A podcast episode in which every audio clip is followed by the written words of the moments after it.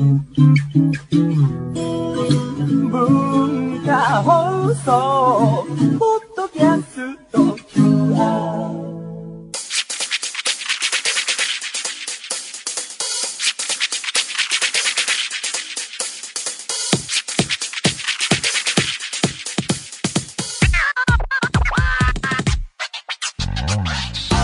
こんばんは。内山聖輝のワンクール。パーソナリティの内山聖輝です。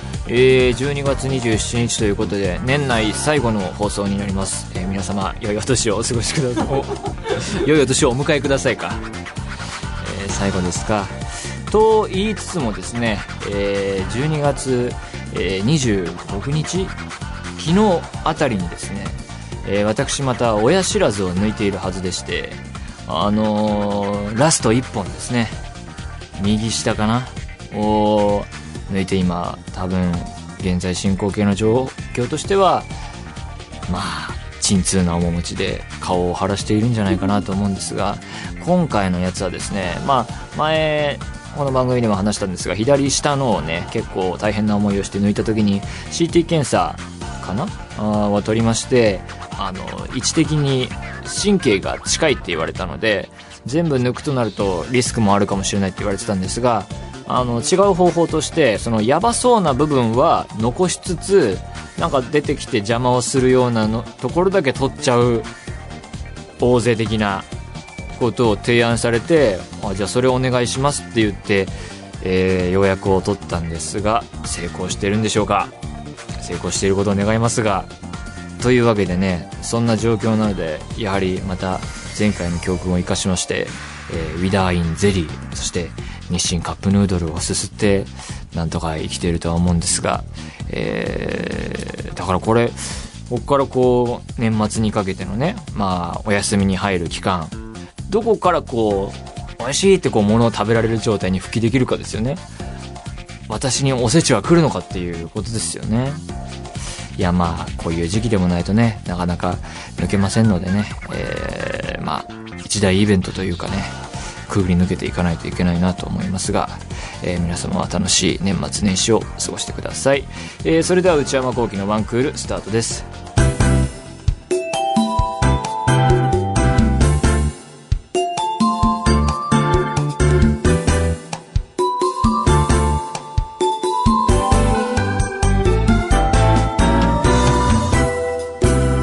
内山聖輝のワンクール。それではお便りを紹介します。えー、ラジオネーム、ミカさん、二十歳。えー、内山さんこんばんは。いつも楽しく聞かせていただいております。さて、今年もあと残すところ20日余りとなりましたが、えー、内山さんが、まあ、これ送った段階ででしょうね。えー、内山さんが今年1年を思い返して印象に残った出来事はありますか？私の今年一番印象に残った出来事は、初めてお酒で失敗したことです。えー、先日居酒屋に行った時のことです。その日は朝から軽く貧血気味だったのですが、普段から貧血持ちなのであまり気にせず梅酒を一杯飲みました。するとなんだか頭がフラフラしてきて気持ち悪くなったので、トイレまでなんとか耐えようと思い、フラフラした足取りでトイレに向かいました。しかしながら、トイレのドアを開けた瞬間に私は意識を失いました。気がつくと私はトイレの床の上で土下座をしているようなポーズをとっており、目の前には血だらけの前歯が転がっておりました。あちゃー。そうです。私は倒れて床に顔面をクリーンヒットさせ、前歯を折ったのです。友達は私の体調が回復すると、私の顔を見て大爆笑しました。歯抜けのとても愉快な顔をしていたそうです。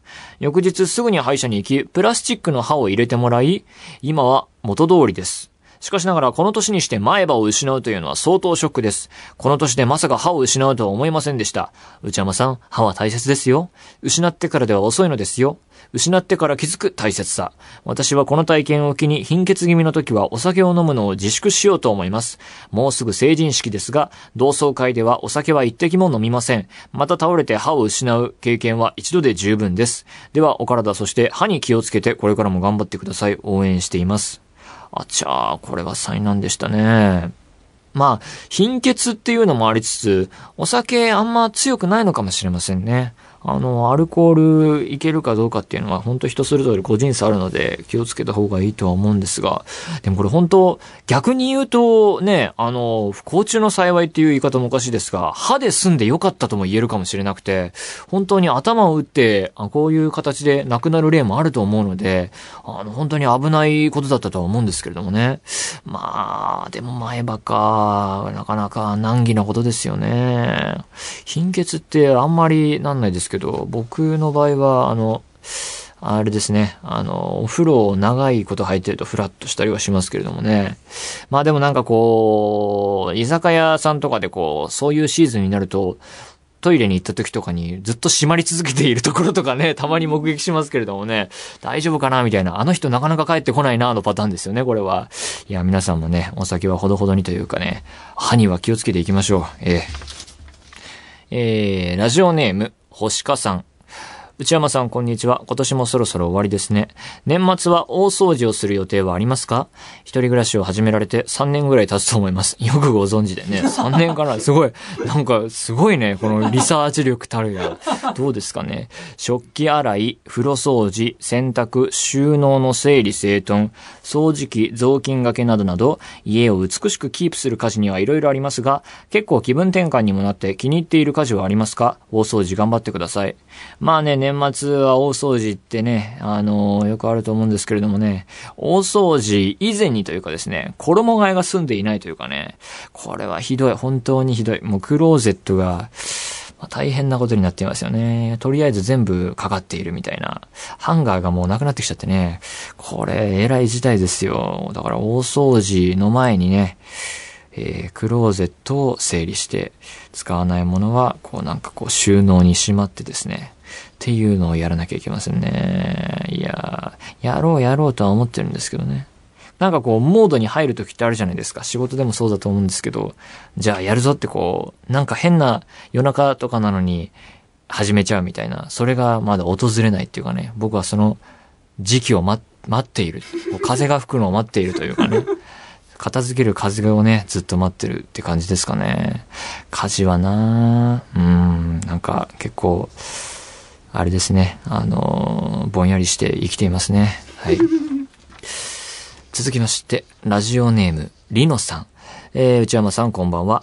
シーズン1のシャープ1からシャープ3までの内山のスイッチであった内山映画ランキング2014がとても良かったので、ぜひってなってるけど、まあ、ぜひだろうね。ぜひ2015年もやってほしいです。それでは体調に気をつけて頑張ってください。PS、ランキング1位はマッドマックスの気がします。笑い。あー、やりましたね。あの、ランキング。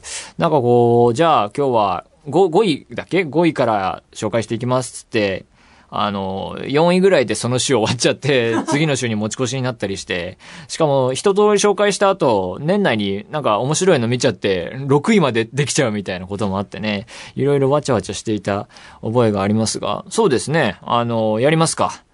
まあ、新作そんな数見てない気もしますが、2015年の映画面白かったランキング、10ぐらいまで、来週とかやれたらやろうと思うんですが、これをやるにはね、こういろいろ見直して調べたりして、またこうまとめたりするのがね、10本ともなるとこれめんどくさいですよ、これ。めんどくさいって言うと語弊がありますけど、まあでもめんどくさいですよ、本当に。いやいやいや、そろそろね、始めていかないと。皆さんね、これわかるかもしれませんけどもね、来年放送する分はね、結構年内に撮らなきゃいけなかったりしてね、これスケジュールがいろいろ大変なんですよ、これ。まあ、お見通しかとは思いますがね。うん、というわけでね、もうすぐにでもね、いろいろ調べていかないと。まあでもマットマックスは結構上は行くでしょうね。どうなることやら、まあ、あの、楽しみにしてる人がいるかはわかりませんけれども、えー、やるとは思います。というわけで、皆様からのお便り引き続きお待ちしております。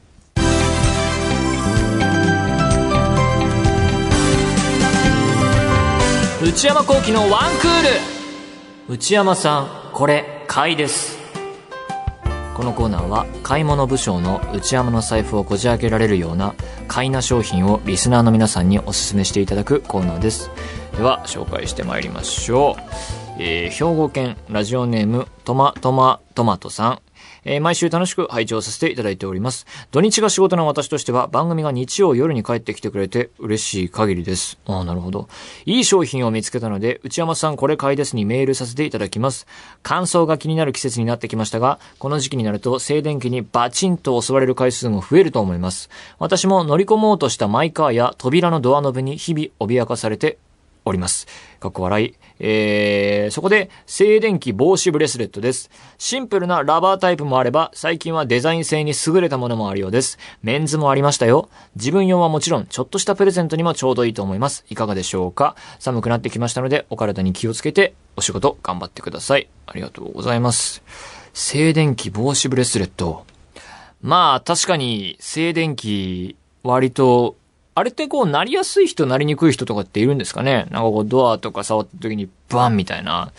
あれ、たまになりますね。なんか、一説にはこう、ちょっと触るんじゃなくて、よいしょってこう、一気にこう、掴むといいみたいな話も聞きますけども、確かにあれはね、本当に損した気分になりますよね。静電気防止ブレスレットか。これずっとつけてるってことでしょ？はあ。まあ、でも、僕、時計もつけるのも嫌がるような人間ですからね。時計つけないし、そういう、なんかこう、ファッション的なブレスレットも邪魔なんでね。あと仕事柄こう、アフレコとかアニメのアフレコとかやってる時って、こうマイクの近くで物音立てるとそのセリフ使えなくなっちゃうんで、できるだけこう、音の立たない、えー、何も装飾品とかない形でね、やった方がいいんでね。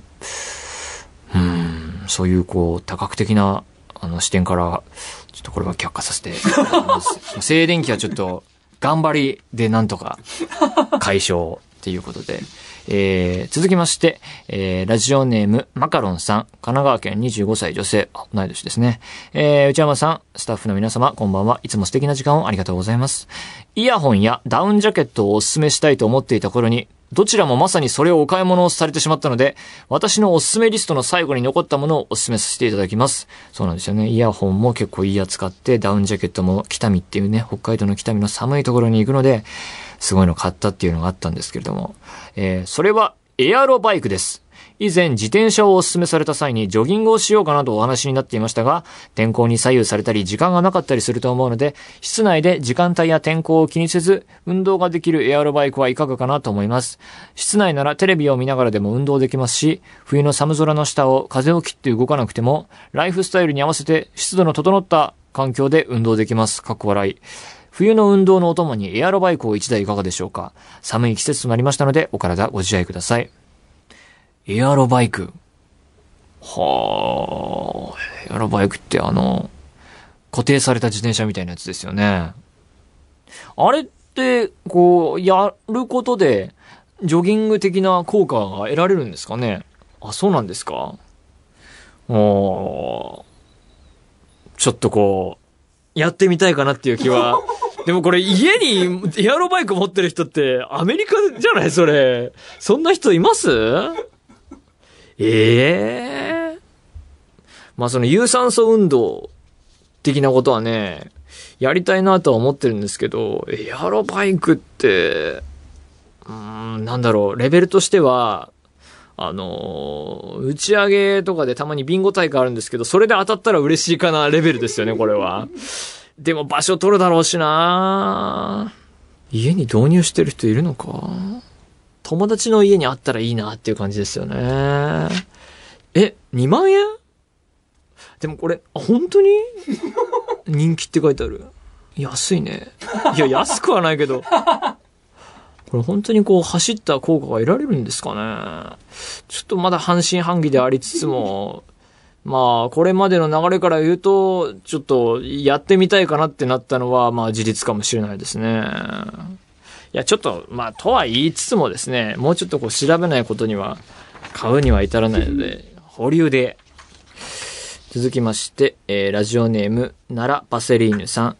うっちー、こんばんワンクール。私がおすすめしたいお買い物は、福袋です。いや、福袋は僕は否定派ですから。まだ始まったばっかりですけれども、福袋は否定派。えー私は毎年お正月に好きなアパレルブランドの福袋を購入しているのですが、どんなお洋服が入っているかと、開ける時のドキドキワクワク感、そして金額的なお得感、一年に一度の楽しみなのです。時期的にアウターやコートなども入っていたり、その福袋で全身コーディネートできるような組み合わせになっていたりと、とてもお買い得です。昨今通販でも福袋を購入することができ、ウッチー御用達の ZOZO タウンでももうすでに予約が始まっています。御用達でもないですよ。あの、洋服買わないですからね、ZOZO タウンで基本的に。えー通販でしたら、人混みの中、初売りに出向くこともなく、重たい大きな福袋を自分で持って帰ることもなく、えーお正月近辺に自宅に届くのです。そして最近では福袋の中に入っているアイテムやカラーなどが書かれていたりするブランドも多く、中身の総額も表示されていたりもします。えーアパレルブランドの福袋の金額は平均1万円で、中身の総額は各ブランドごとに違いますが、5万円相当など表示されているブランドもあって、金額だけでもかなりお得です。アパレルだけでなく、いろんなジャンルの福袋があると思いますが、ちょっとした冒険のようなドキドキワクワク感が楽しいですよ。何か一つ買ってみてはいかがでしょうか。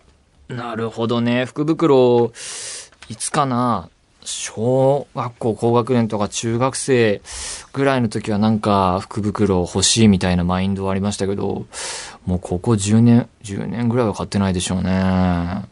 まず、あの、なんていうか、うがった見方というか、在庫処分なんじゃないかっていう見方があってですね、これはどうなんだっていうのが一つと、まあこうドキドキワクワク感は確かにわかるんですけど、それとその最近の流行、福袋の中に入っているアイテムやカラーなどが書かれていたり、中身の総額がわかるっていうのが、これ、ドキドキワクワクを即ぐ、あの、行為なんじゃないかなっていう逆行している感じがあるんじゃないかなっていうのもありますが、まあね、初売りって確かに、あの、あれですよね。あの、人がいっぱいいてね。あの、僕もね、初売りなんとなく行ってみようかなって思って都内をさまよったこともあるんですけど、とりあえず多分何も買わずに帰ってくるみたいのがいつものパターンでね、なんか人混みに行って疲れたなっていうので終わるのが多いですからね。まあその気持ちもわかるんですが、そうね、なんだろうね。いや、でも、まあだから5万円だとして、まあ例えばこれが1万円だとしたら、えー、5分の1になってるわけだから、ちょっと全然計算ができないな。何、何割オフってこと ?5 分の1だから、80%オフか。8割引きはすごいと思うけど、そうな。でもやっぱりこう、セール、僕はだから福袋派というよりはセール派なので、こう、セールでこう、これって思ったものが割引されてることに快感を覚えるタイプなんでね。なんか、福袋的ギャンブルはちょっとなんか違うんですよね。うーん。というわけで今年、来年も福袋、来年は買わないかな。はい、すいませんでした。えー、というわけで、引き続き、買い物部長の内山の財布をこじ開けられるような買いな商品を教えてください。以上、内山さんこれ買いですでした。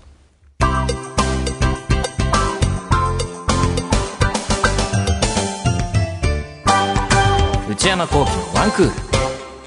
映画みたいな話。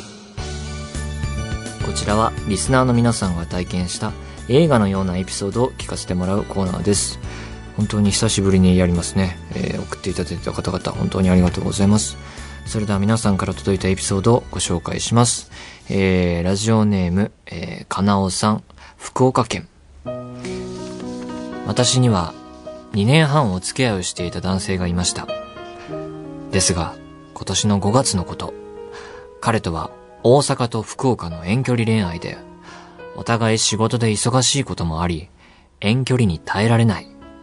今は結婚もできない、と、彼から突然電話で別れを告げられたのでした。でも、最後にもう一度会いたいと言われ、気持ちの整理が追いつかない私でしたが、会うことになりました。彼と過ごす最後の一日。私は別れる実感があまり湧かず、彼に久々に会うことができた嬉しさと、2年半の楽しかったことを思い出し、もうあのようなことはないのだという悲しい思いで、二人で話していても、遠くで自分と彼が話しているのを俯瞰して見ているかのような、どこか他人事のような、とても不思議な気分でした。そんな一日も終わり、そろそろ帰らなくてはいけない時間。家の近くの交差点まで送ってもらい、信号が青に。バイバイと言ったものの、なかなか向こう側の道に渡れない私。ついには涙が溢れ、信号も赤に。伝えたいことがたくさんあるのに、言葉にならず、泣くばかり。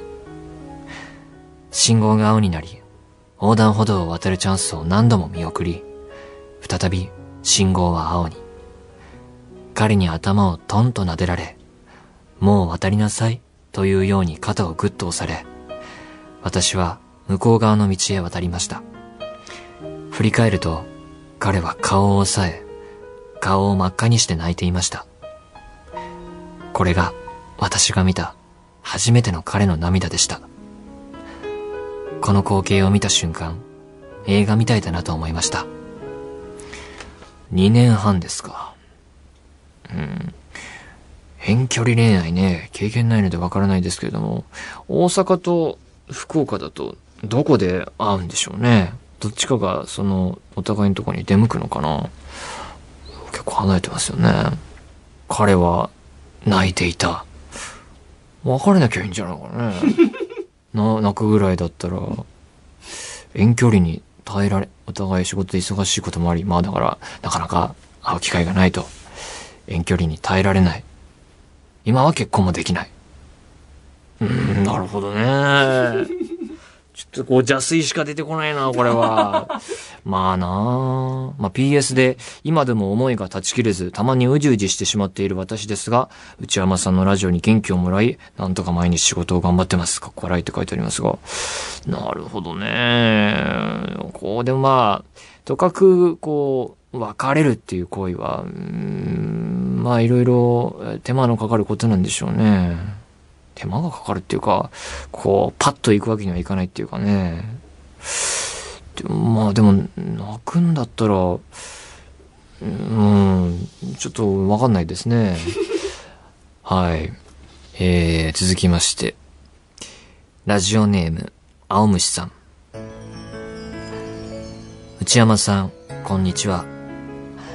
映画みたいな話ですが、神戸に旅行に行った際、こちらがお願いした材料で、店員さんがアクセサリーを作ってくださるお店を発見し、良い思い出になると思い、作ってもらうことにしました。材料なども店員さんと相談しながら、自分の作りたいイメージを膨らませ、かなり可愛いネックレスができました。そして最後にお店を出るときに店員さんが、実はお客様が履いてる靴下、私がデザインしたものなんです。もうその仕事は辞めてしまいましたが、嬉しいです、とおっしゃいました。自分が可愛いと思って買った靴下をデザインした方が、一緒にデザインしてくれたネックレス。可愛くないわけがありません。そして、地球は狭いと言うけれど、私たちの周りにあるものすべてに人が関わっているということを感じました。その日の帰りは、バスの中でずっとネックレスを見ていました。これが私の映画のような出会いの話です。うん。ネックレス。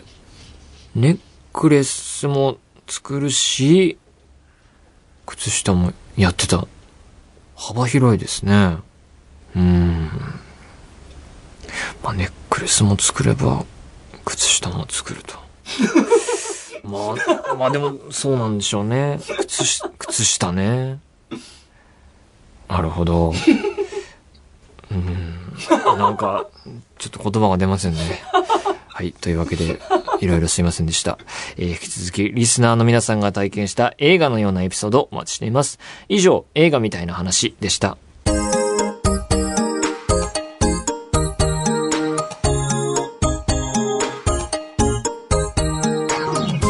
内山幸輝のワンクール、そろそろお別れのお時間です。